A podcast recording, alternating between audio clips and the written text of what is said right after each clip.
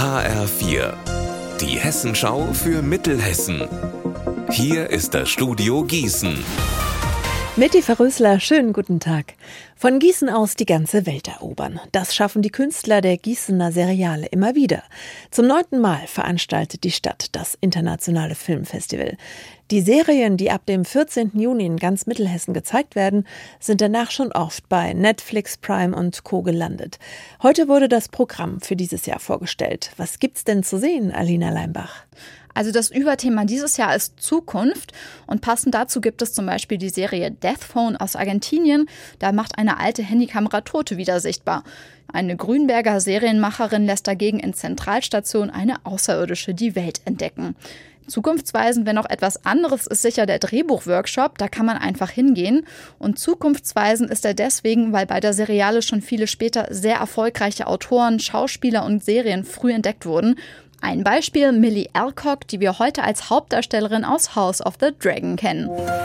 Noch gut drei Wochen, dann wird das Gelände der Sportjugend in Wetzlar zum olympischen Minidorf.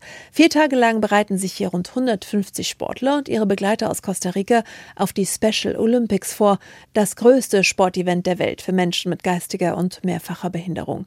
Mehr von Alexander Gottschalk. Auf die Athleten aus Mittelamerika wartet in Wetzlar ein buntes Programm, das die Stadt heute vorgestellt hat, mit einem inklusiven Sportfest, einem Fackellauf durch die Altstadt und einem Fußballspiel in Flutlichtatmosphäre, aber natürlich auch mit ausreichend Trainingsmöglichkeiten.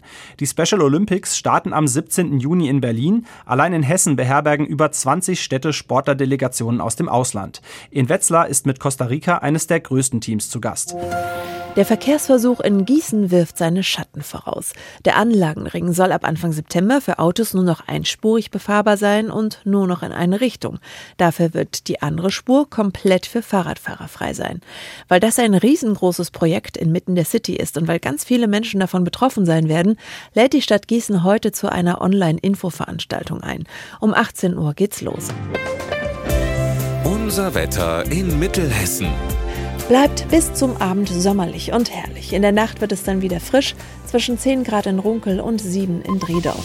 Morgen noch sonniger und noch schöner als heute.